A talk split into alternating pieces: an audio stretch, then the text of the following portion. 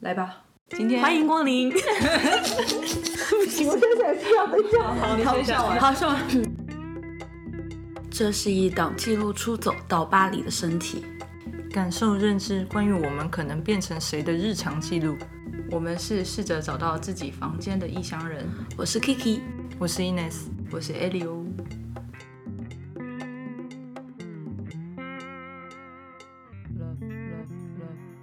今天呢，我们要来说一下我们在巴黎如何偶然的成为了我们。然后生活在巴黎的我们是怎么跟性别相遇的？你们是从什么时候开始意识到自己是女孩子的呢？Kiki，小时候吧，大概小时候，嗯，我也不知道是多小的时候，但是比如说穿衣服呀，然后妈妈会带你去照相的时候，头头上有一朵大红花，然后大概就差不多。我觉得那个时候觉得自己是女孩子，所以是透过打扮你发现你是女孩子哦。我觉得我我我不是很清楚，现在又又觉得好像是我 我妈说你是一个女女孩子，然后你是一个女孩子，她会一直重复这一点，因为因为那个时候在中国来说还是有很多重男轻女的现象嘛，像奶奶奶家就会很觉得，嗯，我爸爸他生就是他作为老老大，他生了一个女孩子，然后他们这一脉的香香火就断掉，然后对我妈来说，这个就对她来说是不可接受的，所以她也会一直的跟我重复说，哎。可惜你是个女孩子，可惜可惜，然后就从小有意识起就知道你我是一个女孩子，那对你来说，这是比较正面还是负面的？两方面都有。嗯那所以你从那时候就认知到女孩子这个概念嘛？你觉得是什么？就跟男孩子不一样，没有小鸡鸡，不能站着尿尿。很有趣。我刚开始也是觉得那个差别就在于不能站着尿尿。对你呢？你是从什么时候开始意识到？我我觉得现在回想起最有记忆点的话是国中的时候，可比较奇特的是，我看到所谓的 T 的女生，我才特别意识到，哎，我是一个女生、女孩子，然后并且有点想要成为像这样子的 T，但是又觉得好像达不到，但是。也不是很想真的跑到男孩子的那个分类去，所以意识到自己有点哦，我是女生，可是好像有一些呃 limit 这样子。所以是同学是 T 吗？还是隔隔壁班的同学？隔壁班两个非常高大帅气，但我非常比较矮小。为什么突然那时候比较爱慕吗？所以爱慕吗？羡慕憧憬。呃，对，可是是希望自己成为他那样子，对，然后是透过这样子，所以你意识到自己是女孩。就是特别意识到这个世界有男孩女孩之分，对我好像就从此进入到这个分类这样子。那那个时候，同样你就会觉得，就是女孩男孩之分反而是可以被打破的嘛，就是他那样也一样很帅气。也没有想到这么远，就还是在二元的环境 而已。里，对，也是，我还没有那么的前卫，对，只是在女孩子这个这个分类里面有一个 T 这样子，你想向往成为的样子的。对，可那时候不会称之为 T，是后来才意识到，但是没有没有错，是一开始是从外表上来来进行。那像你刚刚讲的，你刚刚说要站着尿尿这件事，那你还要用什么其他方面可以有意识到你自己是女生？不是我主观的选择的话，我是觉得我小时候是觉得女生就等于要穿裙子，然后我非常讨厌穿穿裙子这样。对，是，呃，应该说我觉得我讨厌穿裙子，后来才知道穿裙子就等于女生。她是在前面的，是哦，穿裙子是在前面的。就如果你是苏格兰的男男孩子，你也会依然讨厌穿裙子，嗯，就我觉得很没有安全感。空荡荡，嗯，过风。对，那个 双脚直接特别凉。嗯，所以应该也是因为这样，所以意识到自己是女孩子的吧？对，因为我家里的人也会告诉我，你要穿裙子才像是女生，然后男孩子你不要太做呃脚张开开或是一些比较这样的动作，嗯，对我家也是，就一定会讲说，就坐要有坐相，然后就是脚一定不能分开啊，然后你出去玩不能玩的很野啊，然后很多那种男孩子的打引号的那种运动，比如说跟大家去那个地方就这种狂跑啊什么的，就会觉得少参加。这样子的分界线是在发育前就已经告诉你们要这样子，还是发育后？发育前，觉得发育前，从小小小真的从小时候开始，嗯。但从小就不能就不能玩的像一个男生一样。我家是就是不能太野，嗯。OK，野 OK，就只用的是野字。嗯，但是我本来性格也比较安静嘛，所以还好。我就爱看书，今天认识到了。新的 Kiki，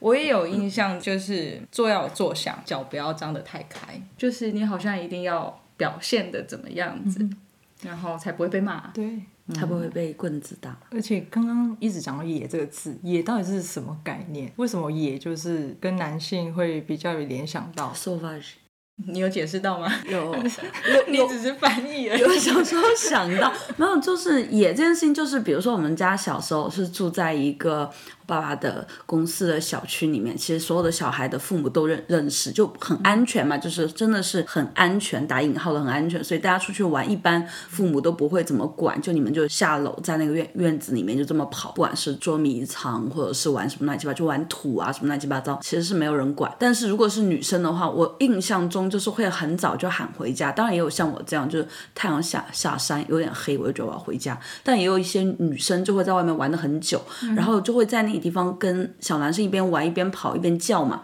然后我妈在家阳阳台听到就会说：“哦，这家小小女孩缺乏管教。”就会直接这样讲。所以那个野的感觉好像就是天黑了不回家，跟小男生混在一起，然后家里没有人管，就野。在我身上的话，就是、对我妈妈也会跟我说，那个不要玩太野啊，外面要衣服要穿好啊之类的。但是你玩什么衣服不穿好？因为误会，误会，误会，这个 天气太热，运动完太热 这样子。但其实很奇怪，怎么说呢？就是我妈妈，因为感觉也会有点跟外面的东西相关，然后跟男性，然后在外面的这样，就在家里之外。可是我妈妈又会很鼓励我去做运动，就这件事是很好的。但是又要在一个框框里面，就你其实是一样的，对。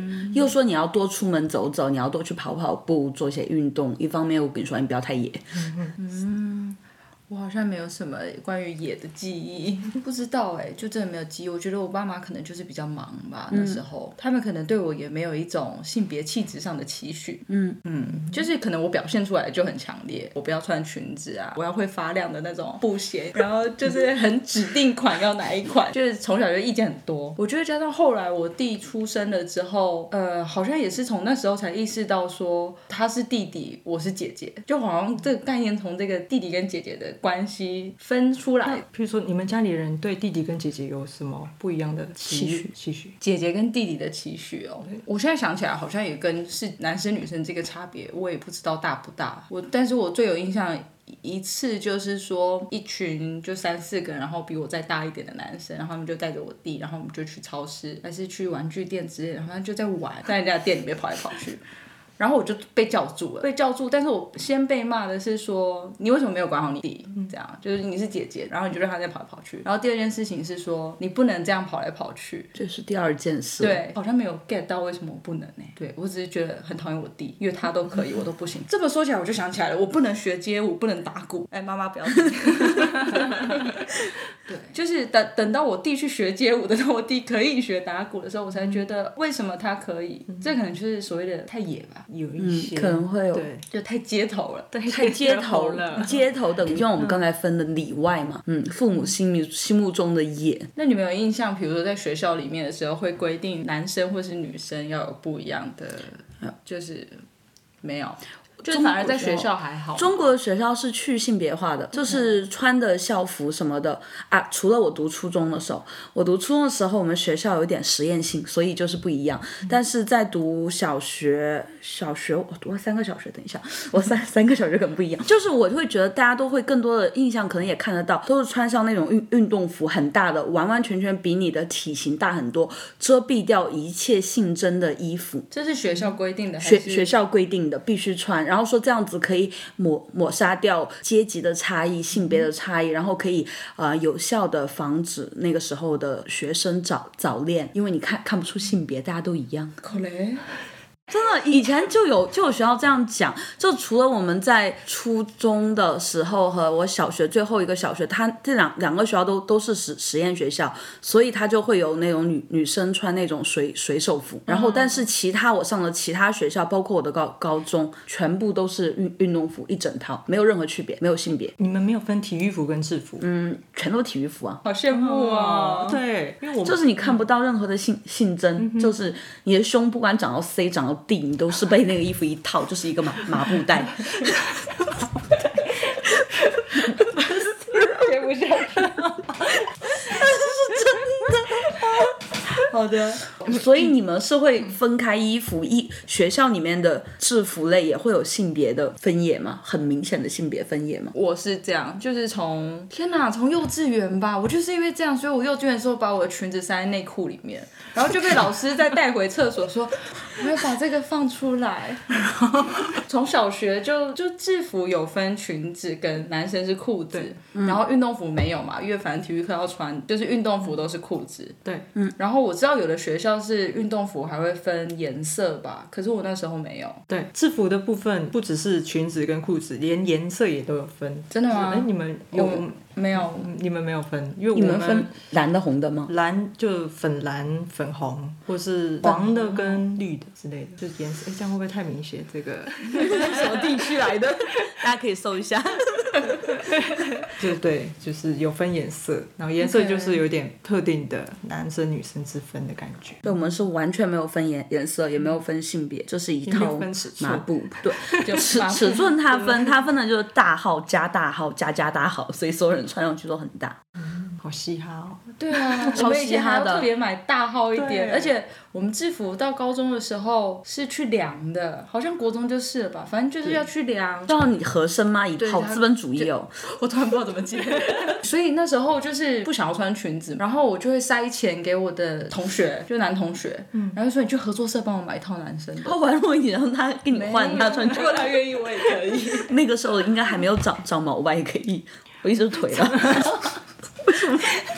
这段也要剪在前面，没穿衣服，然后没长毛。对，但但是我自己的教育当中，那种就是意识到自己是女生，还有一个非常典型的点是我妈，也依然是我妈。我妈从小非常有那种女性很容易在社会上被侵犯的意识，所以她从小就跟我说，那个大叔长得很猥琐，他跟你讲话你不要。就包括我们家邻居，你知道吧？我就从小就拖妈，其实就是被就是很觉得很害怕，就会觉得啊旁旁边那个叔叔虽然有时候说哎你过来玩啊什么的，我就不敢，就是根本不敢靠近。然后我妈就会跟我说有什么男的。中年的，只要是要跟你说话，要干嘛，甚至他即使是认认识爸爸妈妈的，你都不要跟他搭话。那他是从你几岁的时候开始跟你？七八岁吧，所以我从小就有点就看到那种就很警觉，就是我不知道是不是会会不会有点过警觉了，但是就是非常警觉，所以就是很明显的知道自己是女生，且知道男男人是侵害者，就是很明显。嗯，就是你的你是女生的这件事情的对立面就是是男人，男人，然后是侵害者，对然后你会被强强奸，然后在很很小的时候跟你讲强奸他跟我说强奸，然后他还跟我讲就会出很多血，然后你就要怀怀孕。对，好像是那个时候也有一些社会新闻什么的嘛。然后他就是也是觉得生一个女孩子的话，就一定要盯着。对，这也回到那个野的概念，他就会觉得很多那种社会新闻里的女孩子就是因为太野了，所以才会遇到很多的暴力。然后他觉得好的方法就是女孩子天黑了回到家里面门关好，感觉是像防强盗一样，你知道吗？嗯嗯你家也是这样吗？对，一直以来，其实即便到现在也都是如此。不过，我觉得台湾可能当时社会也是有一些社会案件，所以就是小孩被绑架这这件事情，所以特别的强调。但是可能我没有特别意识到更新。呃，当然有一点有潜意识，当然知道可能跟我是小女生要多小心。对？我好像没有你讲过哎、快等我有等我有意识到说要怎么样去分类男人的时候，就是我妈会教我怎么看面相。就是让我们坐在车子里面，坐在副驾驶座，然后我妈就 开始指导我怎么样子选择好男人。我不太有印象，她叫我要小心谁怎么样，谁怎么样。嗯，可能因为我家就是我弟很紧随着我就出生了嘛，所以基本上我们就是大概都在一起，算是都是一起的。算安全的，对，就是在小学的时候就算一起，而且而且小学的时候就是去学校上课，然后去安亲班，然后接送，所以都是 A 到 B，B 到 C 这样、点到点的。对，没错。你基本上没有机会可以自己走路。我突然想到，嗯大家月经来的时候，卫生棉这件事情，卫生棉是可以被看见的吗？不能。不能啊，到现在也不能啊，对，到现在我在我家也是不能。我都拿着棉条这边晃。我我妈跟我说用用了这个你就不再是处女了。我妈也是有点类似这种概念，她怎么说出这段话？她说你怎么可以用这个？条状物就是 她自己都讲不出来这几个字，然后她就都写在脸上。担忧，担忧，担忧，担忧。那你会很担心不能够随便？嗯，就一开始我也是不知道为什么，到底为什么不能出现的那个片状物，以前在台湾都是卫生棉，就这个东西为什么一直不能出现？然后一直说你你去厕所，就是那个东西赶快从书包里赶快拿出来，然后折一折放口袋里，这样去去厕所 这样就可以了。那你们的卫生棉就是卫生棉，之前都是妈妈买嘛，有自己买嘛？第一次自己买什么时候？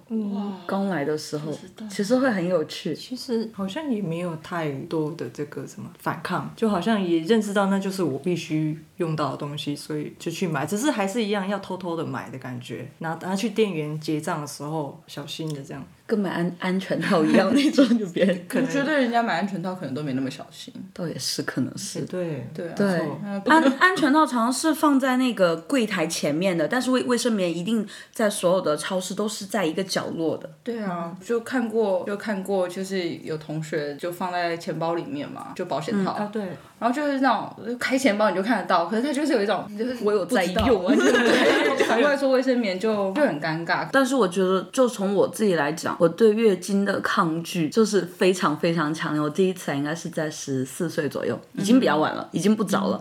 但是就在一开始来的时候，我根本不知道应该用什么尺寸的卫卫生巾这样子卫卫生棉，然后我就不知道，然后我就在我妈那里翻，因为我妈没有跟我说任何一句话，然后我又自己翻，然后就找了你有跟你妈。说你卫生棉来吗？我跟不是卫生棉，卫生棉没来。你有买。你有跟你妈说你月经来吗？没有啊，然后我妈那个时候也差不多快绝经了，我妈年纪比较大嘛，这个我妈肯定不会听吧。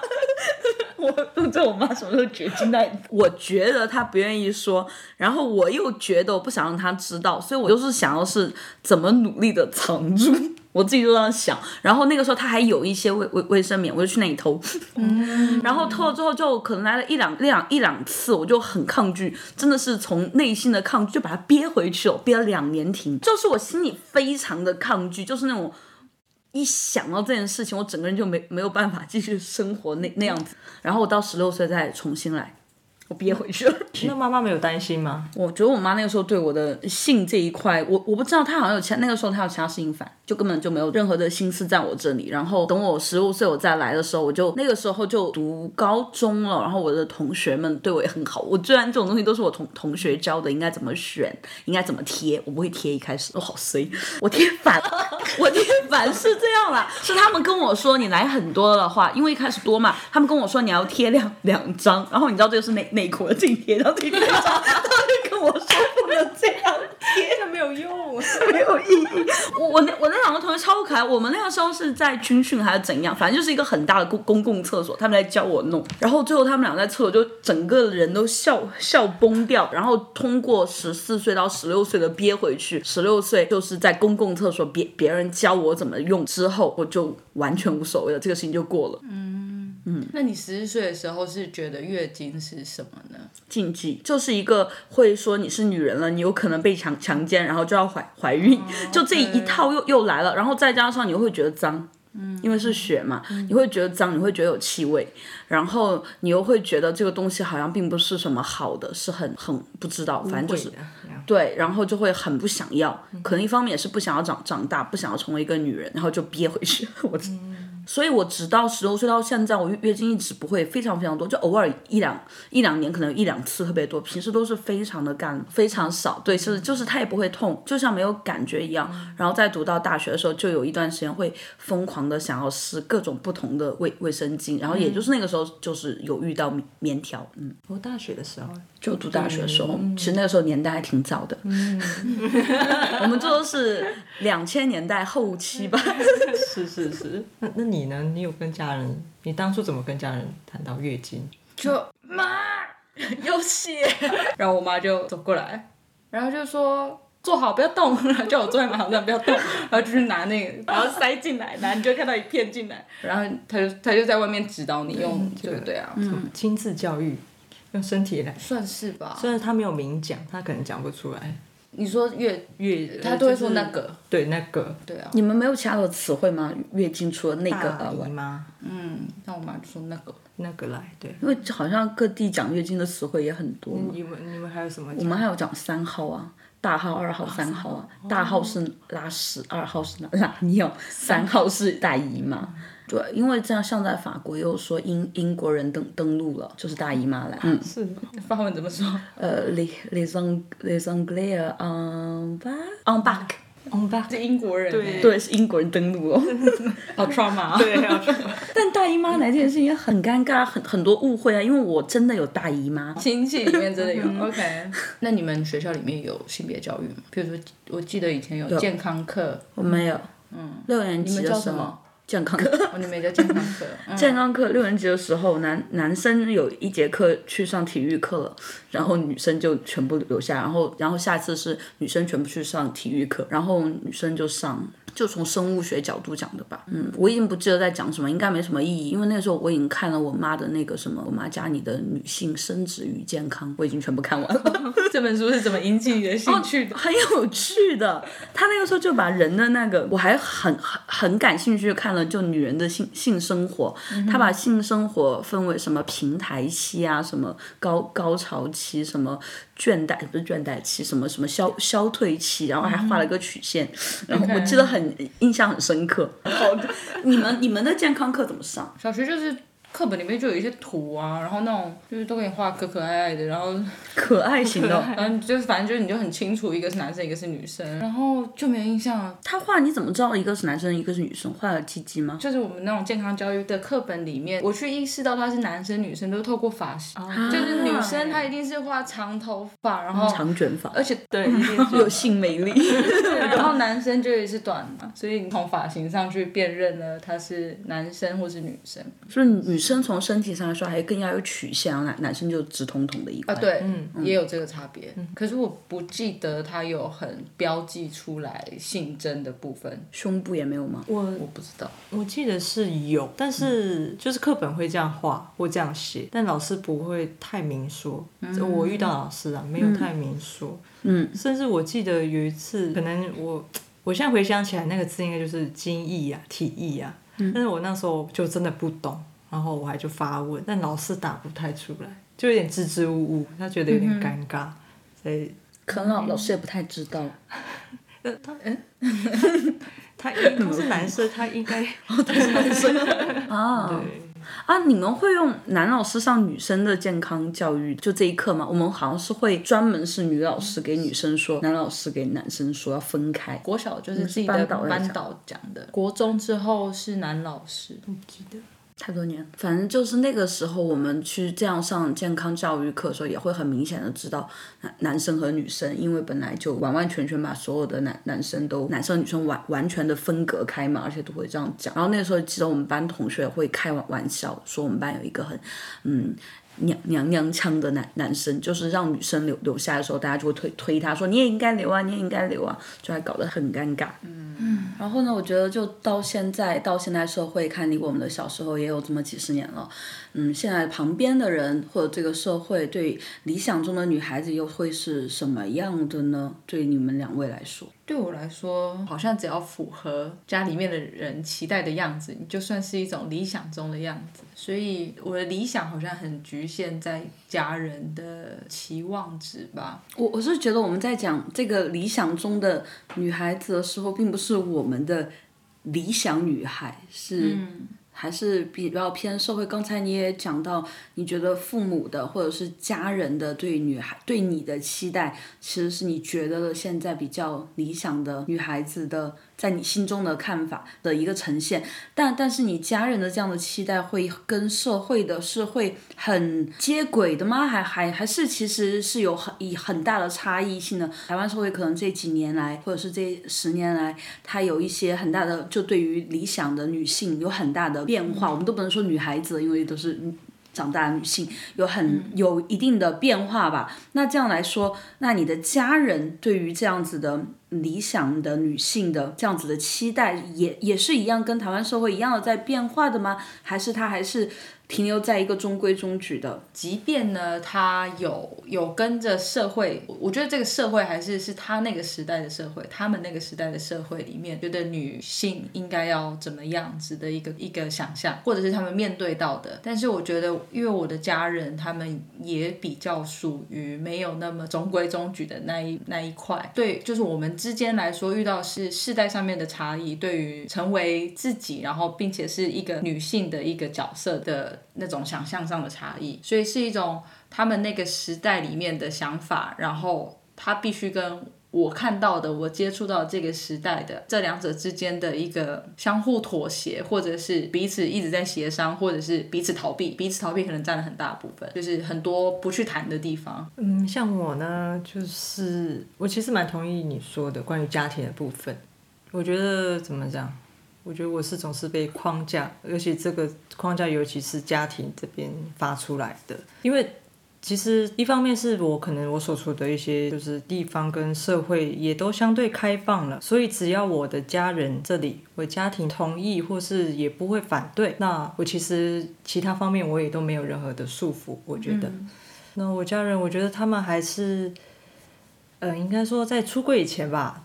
他有一定的想象，就是一一个男生一个女生要，嗯，你时间到了，你就应该要结婚生小孩，因为可能表姐这个表哥们都生小孩了，对，对我我同意，就是那个那个女性的那个想象，更多来自于旁边要有一个男性，就是我觉得被束缚到的会是更偏向这一块，而不社会是公公用的这样。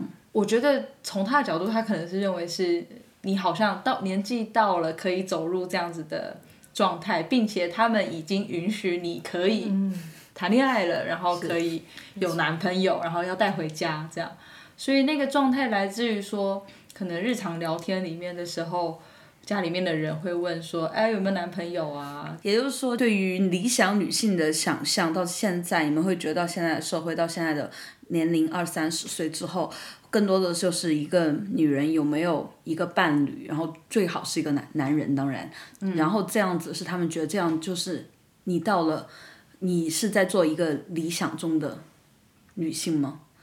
就其他的方面呢，比如说所有方面外外外貌，它再也不会有任何的讲法。你出去玩再也不会有任任何的嗯维持，包括交友，包括你的学业，包括工作。目前可能是真的还没有深刻的体会到这件事情的差异来自于，因为我是一个女生，嗯，但是因为年龄上的焦虑，因为选择就读什么科系，或甚至往哪一个未来往哪一个领域上走，这些事情当然有啊。可是我也很纳闷，它是不是绝对跟性别相关？当然，我我是觉得一定会有相关，就说这个相关体现在哪里？因为比如说这个相关。对我来说，我现在认知到的体现在我的家人并没有觉得女性就是不要读那么多书，嗯，他不会这样讲，或者是他也不会跟你说你不要去做什么领域的那个比较出众，或者是那个是怎么样怎么样的这样，他没有这样设限。那在这样子的状况下，我觉得最大的体现就是在关心你的情感生活的时候，因为这是一个最大的跟他们想象中。最大的差异，嗯。嗯，而且好像是可以谈的，因为外貌这件事情，在我这边，我可能，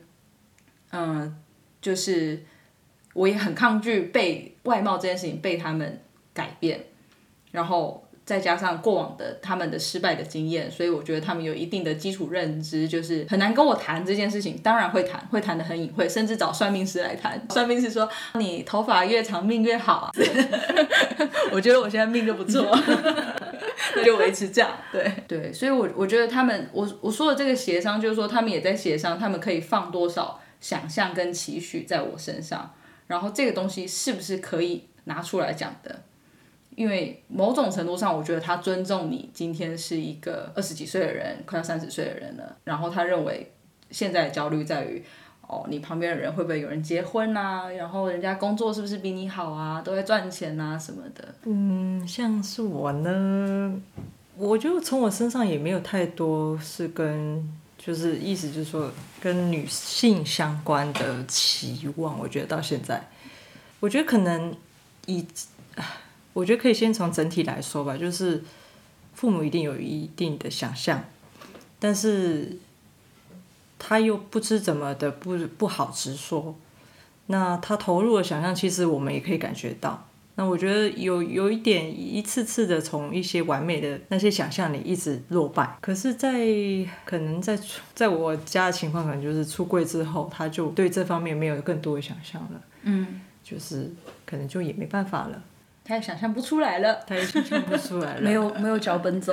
对，然后我这边的话，如果是说社会对于我觉得我们这个年龄段，然后的女性的想象，我觉得还是蛮，我可以感觉到那个社会的想象还是蛮具体的。说实话，从职业上面就很具体，女女生最好去就是当一个老师，当个公务员。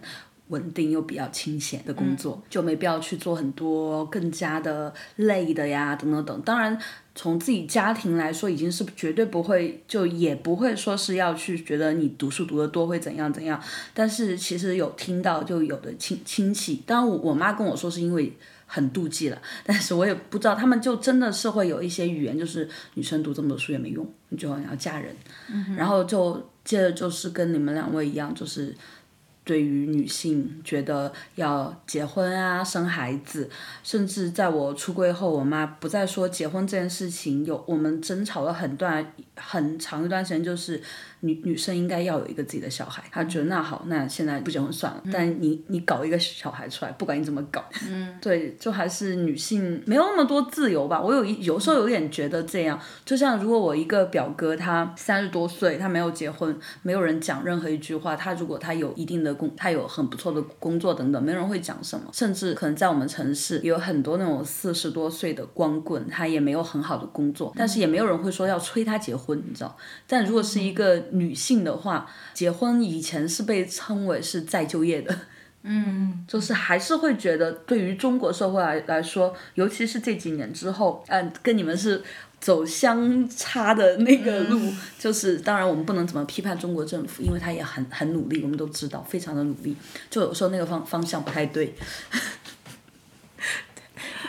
这里让我走神，可以 可以直接切掉，不用管我。OK，我觉得刚刚讲到这个，就是开始练习。一次一次的从完美的期许里面走出来这件事情，我其实也是这个这个感觉。对我来说，我那个起点就在于第一次剪头发的时候，就是说它是很显性的，然后是让整个家里面很很很冷的，然后很凝重的家人每天都必须看到你。我们时常去餐厅吃饭，就要一起面对着，哎，那弟弟要吃什么？这样类似类似这种事情，就是。这件事情不仅仅只是我跟我妈，或是我跟谁的单点性的这种尴尬，而是让所有人都一起尴尬的尴尬。在这个节点上，我觉得那是我很深刻的一次，让我感受到，OK，我现在在慢慢的让你们练习对我失望，这是我成为我的一个一部分，一次一次踩那条线试试看，这样子。对，但是我我发现我跟你们家会有点不一样，是我也也是短发，我也从很早就开始希望自己是短发，但是他我家人他不会用很严厉的方式来执呃这个检视这件事情，他说可以短也也很好看，但是太短又不行。嗯，所以短到哪个程度又是一个问题，因为那时候是国中有那个发镜，嗯，我还生在一个发镜的年代，对，所以，对，所以呃，所以一定就是额上，嗯哼，额上，额上在哪里？额上在？耳朵，对对，要露出耳朵，不露耳垂之上啊，哦，耳垂耳垂之上，是额头之上，额头。但是我我不是说呃一个什么妹妹头妹妹头，是真的就是短短的短。那你有留过那种《流星花园》里面那种很像蟑螂须的啊，然后旁边这个鬓角须很长啊，然后上面一定要抓啊，站起来，一定要抓，然后一定要一边长一边短。对对对对对对，嗯。我第一次剪短的时候是那种现在杨丞琳的那个发型，但是后面再短一点，杨丞琳的那个什么断裂式的什么碎片发什么之类的，反正就是耳朵露出来，然后前面两边有鬓角，然后上面就是这样斜斜的这样。然后因为原本是长头发去剪的时候，那发型师也觉得你好像脑袋不清楚一样，他也不太敢剪，就把你剪了一个剪了一个很尴尬的一个状态。然后我就隔天就再去剪个短，就是不可回复性这样子。对对，不可回复性。那你是什么时候走到剪到他们没办法接受的？呃，其实也没有太这种时刻出现呢，因为我啊，因为我自己也也有一些社会包袱，就是知道啊，我是女生，我不能太走到那边。对，可是虽然我有想象嘛，所在意。对他刚刚讲到那个，就是对于短头发，其实家长不会太在意，但是多短就会这个界限一直都是一个很模糊的。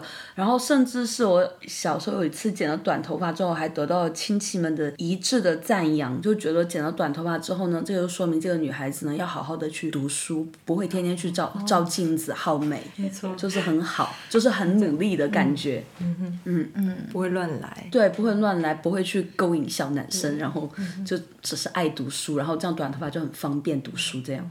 那你那时候的短是大概多短？嗯，刘德华，真的刘德华哪个？对，就那个时期九九十年代那个这样，然后后面全部剃掉。我小时候那一次我还我还挺伤心的，因为太短了，因为觉得不好看。对，也有一点就是觉得自己是个女生吧，然后头发被搞这么短，你自己也不能接受那时候。嗯，就处在能接受不能接受中间，一方面觉得其实也挺好看，真的还也挺臭美，但心里面会觉得有一点落差，而且主要是我们家会以短头发来作为惩戒，你知道，就是如果我这一次考试，嗯，超过多少多少名，就会去把头发剪短，你不要再看你的头发，嗯，所以我妈是用这种东西来进行惩戒的，嗯嗯，对，有听说过，就是不能染发，不能烫头发，不能去 set 嗯，OK。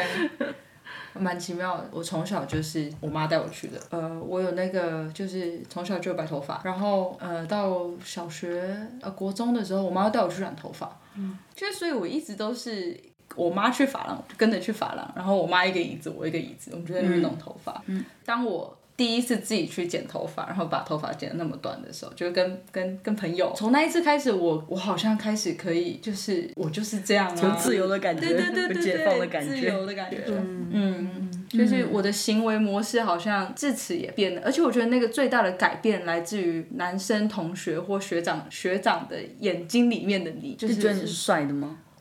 没有他，他读不出来你，然后他不懂了，对他诧异了，然后他错愕的，他没有那么自然而然的就觉得你是可戏弄的，对，嗯，这个觉得有好像可以捍卫自己的那种感觉。嗯，那你有没有哪一个时候让你觉得从此突破了？我可以做比较像是自己的头发吗？任何不知道，好像就慢慢的吧。然后我没有一个时刻。但可能是读大学后，因为远特别开心，然后就没有人可以管你要弄什么头发，你要用什么卫卫生巾，你要怎么打扮，就是你爱怎么穿，就没有任何人在有什么微词，看不到嘛。嗯嗯，就真的是要十八岁离家。我好像，嗯，因为从外表上就是小时候就是比较中性，所以也没有真的说，哎，真的要说那可能要到法国越来越远，就是对。好像是这样，嗯，没有太就是也是地理位置上的差距。对，我觉得地理位置上的差距也是一个很重要的因素。嗯，请问大家是怎么决定，或者是怎么机缘巧合进入到性别研究这个领域领域的？干嘛 Q 我阿妈？真的？说你妈？真的，我阿妈真的叫李玉啊。那怎么会想要进入，想要念你性别啊？呃，其实是一开始是在大学。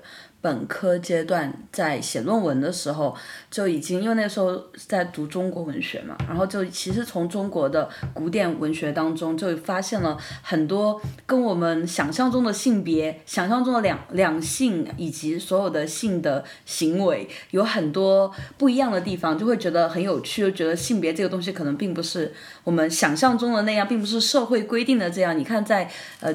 几百年前就这么多的性别的表达，然后就开始很感兴趣。一开始也是在中国的话是找到李李银河的书啊，沈一菲的书，然后就在图书馆。然后因为我们学校并不是一个大的文科学校，就不要注意一下，不要说出学校 说出学校。对，就是也不是个很大的文科学校，所以中文书籍没有很多。然后在就差不多那个时候就会在那个地方把所有可以找到的东西都看了之后，就一一直都会就觉得性别就像一个。一个洞一样，就就像一个兔兔子洞嘛，你就跳跳进去，就是五花八门，什么样的理论都有，也有很多可能你理理解的，你能够产生共鸣的，有有的是你完完全不理解的，乱七八糟看了一堆东西之后，想要去更多的。了解、去理解、理解自己，另外一方面也是理解这个社会是怎么看待女女性的。主要到那个时候是一方面是怎么看待女性的，然后女女性为为什么成为了现代社会的规范中的女性，然后怎么看待同同志的这个同志这个东西，到底这个东西这个词汇、这个这个行为，或者说是这种思想，它又是怎么一个演变？就是很好奇吧，因为好奇而进入的。嗯。你们呢？我的话就是，我觉得我真的去把它作为一个学术，对它有一个学术中的想象，是真的很晚，都来到真的是来到法国之后，然后也是因为当时候台湾的，就是对于性别相关的议题，然后包含同性婚姻啊什么的。都走入了公共领域里面，然后变成一个大家都在讨论的一个问题。因为这件事情，然后必须面临着就是怎么样子跟别人辩论，怎么样子跟别人讲为什么我觉得是这样子，或是为什么我是这样子的时候，我开始觉得好像不能够我的说辞好像只有哦我就是这样啊，你你这样子这句话是完全没有任何没有任何的说服点，没有任何的论点。即便他知道你就是这样，但是那 so what 就是等不等于同同志应该可以结婚，对不对？然后，所以因为这件事情呢，我就决定就是去念。我的话，其实我觉得我的性别启蒙是非常慢的。嗯，尤其关于就是就像刚刚说，要在公领域要怎么样跟大家诉说这个话题议题，要怎么样用有一个武器一样跟人家辩论的话，我是非常晚才才被启蒙的。那我一开始就是像这个法国的每巴黎每年的三四月会有一个协会之春。嗯哼。其实那时候大概就大概五年前吧，我就是去第一次参观了，然后那时候得知某一个协会就有在做那个性别教育、性性别教、通识教育，尤其。在另外一方面，那时候在学校就接触到，因为社会学相关，然后有接触到关于移民的课程。嗯。就是这些字突然的跳到我的脑海里，然后我突然觉得这些东西离我这么近。我之前其实是做另外一个主题的的论文，我觉得这东西离我这么近。那为什么？就是而且我在这里经历的就是这些东西，这些东西很明确在我身上发生一些事情。我觉得做这东西可能对我来说才是有意义的，就有点像找自己的感觉吧。对，所以才开始去做从这边的这个。同志教育，怎他们怎么去动员的，然后开始产生更多兴趣，以及看到对协会之春这么多人在做这么多实际动员的这个东西，我觉得很有趣。如果再加上，如果我可以用理论的一些呃这个言语去讲述的话，这样结合起来可能会更有力量。嗯，我觉得你刚刚说到就是移民和性别这两个话题，对我们来说是非常日日常生活的。其实到法国之后，也是那个时候有一个选专业的。疑惑嘛，有一方面也是跟着以前走文文学专业，但是当我得知我可以去学社会学、学性别之后，就是啊，那我肯肯定不要再去学文学了。当然这有其他的原因，但学性别这一块就会让我觉得它会是一个。你在这个地方，你一边看到，一边去经历，一一边你又会去进行分分析，是完完全全你跟他是活在了一体的，是是你他就是你生活中的一部分。其实不管我们是不是真的去学，他已经在了，我们去学只是。对我自己来说，只是更好的去理解它，然后更好的去在我的生活中去实践它。真的，然后我的老老师那个时候也有在跟我讲说，如果你要选一个一个科目、一个题目继续下去的话，你一定要选的是那个会给你带来很多动力。你去看那个书的时候，你不会觉得哎我不想看了啊，而是你还你还就是想要读，你就是想要知道，你就是会给你那个。燃料的一个科目，我觉得性别是这样做到的。嗯，对我来说，我觉得去念性别的这个这个动作的时候，其实跟自己是产生距离的。嗯，就是嗯，当然这些东西是我日常里面去遇到的。嗯，因为以前我行我素的那种感觉，然后你我也不太愿意去跟别人非必要的解释。但是这个这样子的状态，同时也意味着我并没有太多的思考，我是在一个什么样的状态？对，就是。嗯，我觉得这跟我不知道跟个性，或者是乃至于跟我的家庭关系都可能很有关系。就是，嗯，我觉得解释这件事情的本身是非常困难的，所以我认为我在做的事情就仅仅只是 OK，我现在做的舒服跟做的不舒服的两个分类。一直到当性别这件事情或者同志这个议题成为一个公共领域的，然后有一天被触犯到了，就是人家觉得那 OK 啊，你们在一起就在一起啊，又没有人说你什么，但你为什么今天要结婚的时候，突然觉得凭什么我有人要结婚的时候他不能结婚？到那一刻开始会认知到自己是缺乏理解的，而那个理解是一种论述上的理解，然后是一种我跟自己的距离实在一直以来都太远了，然后没有跟自己的身体在一起。就是别人说我不男不女，别人说我男人婆什么的，我就觉得要么我就就生气，要么我就觉得 I don't care。所以，所以当开始念性别研究的时候，嗯，我觉得这个东西让我可以坐下来，跟就感觉像一张桌子，然后有一个在念性别研究的我，跟一个没有念过性别研究的我，然后两者之间是在。对话的，或者是说此刻的这样子在念性别研究的我，透过念到不同的东西的时候，去理解到那时候的我原来是这样子的，或者是那时候我遇到就是性别上面被差异对待这样子的一种状态，然后也因为这个过程，所以开始我觉得真正的可以去同理，那个同理也不是说我真的完全理解，但是就是能够感知到这个愤怒的背后是结构性的，是社会的，是很多因为所以然后不断产。产生不断产生不断产生的。去年的性别研究之后，给我了一个契机，让我认真的去看待我每天正在遭遇的事情。是，所以说，其实性别性别研究它除了是在纸张上的，在我们的嗯概念里面呢，在所有的理理论家的口中的，它依然是可以让你更了解到，不管是自己社会。也可以，也并不一定是说要念了性别研究，我们才能够去这样的理解。我这个地方我不知道我加我插话插对不对，但是有时候觉得过于理理理论性的东西，其实有的人可能他并没有念，他也依然去一二三四的，其实已经理解到了之中的结构，但是只是说对于我自己来说的话。就是因为我去念了，我才有这个机会去理解。但很多人是那种完完全体验派、实践派，又有很多的嗯思思想的触角，其实是也是完完全全不需要任何的概念去对它进行一个指引的。嗯，同意。所以我觉得这也是某一种程度上，在台湾的大学的科系或是呃高等教育的科系里面，你很少去看到性别研究就作为一个独立的存在。就是大家会某种程度上会觉得这是一个实践的，然后这有需要，然后这有需要被讨论的话，那它把放在社会科、社会社会学系里面讨论，或放在人类学、人类学、政治学或甚至文学、电影有之类的这样子的，它好像呃散落在生活里面。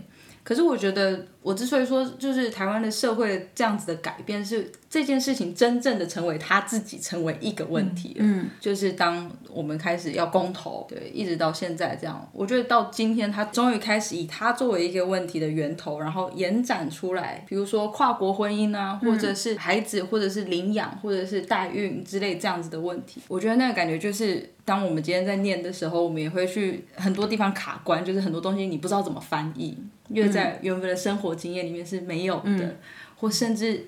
gender 这个词汇你怎么翻译都是，对不对？我们现在在说的这个性别，可能大家听到的、认为的那个性别，不见得都是 gender，说不定是 sex。有时候性跟别中间有一个对一个杠。对，我我突然想到一个稍微远一点的东西，可是因为刚好今天就是看到一个跟情绪、情感 emotion 相关的，就是说我突然觉得这是对于一些，譬如说女性也好。或是 LGBTQ 社群也好，就是我们肯定肯认这个情绪，这个不公的情绪，这个被剥削或被打压等等，或是我可以结婚，不管快乐不快乐，或是我有这个权利，这些呃情绪，我对他肯定，因为以往这些东西是会被忽略的，就是你是无理取闹的这样子，可我现在肯定，然后有有时候甚至。可能也许在我个人而言，我可能当初就是以这个情绪为出发点，因为我觉得我身为这边移民，呃，也不是移民，就是说是移民，是移民吧，某种程度上移民，对，就是说法文的移移民，民，对，对，所以我就有这样一个情绪出口，然后让我知道，就像两位刚刚说的，就是多认识自己，嗯，所以可能用情绪这个方面来看，也是蛮有趣的。对啊，嗯，我觉得这个情绪也是从刚开始的那种，比如说对我来说，就是我拒绝回答，就是比如说别人觉得我是 T，我是 P，或者我是怎么样，我就觉得我只要不回答，那都是你的烦恼，不关我的事。然后我也没有想要去跳进去这个里面，或是我甚至不愿意去理解，因为我不想要跟他在同样的。对话框里面，然后到你感受到愤怒，或者是很错愕，或者是很焦躁，觉得怎么办答不出来的时候，接受了，OK，我现在有这个情绪，你才能够到下一步是说我去解释，或是去探讨。对，性别这件事情本身就是很麻烦的。对，确实 就是一个 trouble。嗯，而而你必须首先看到，而且接受它是一个 trouble，因为要把它不视为一个 trouble 实在太容易了。嗯，你只要跟着规则走就好了，它就不是问题。这也是为什么我们要做这些播客，然后想要去讨论各种各样的不同的议题。可能是，其实可能我们有的时候，可能以后我们做的一些嗯节目是可能跟性别不会直接在题目上相关，但可能大家都会可以发现到，它就是一个你避不开的，你绕不开的，它就在那里，说不说它，它都在。要念一首诗吗？那谢谢，拜拜。那我们今天就聊到这喽。好，那我们下次见。Maybe，拜拜，Call me maybe，拜拜，拜拜。拜拜。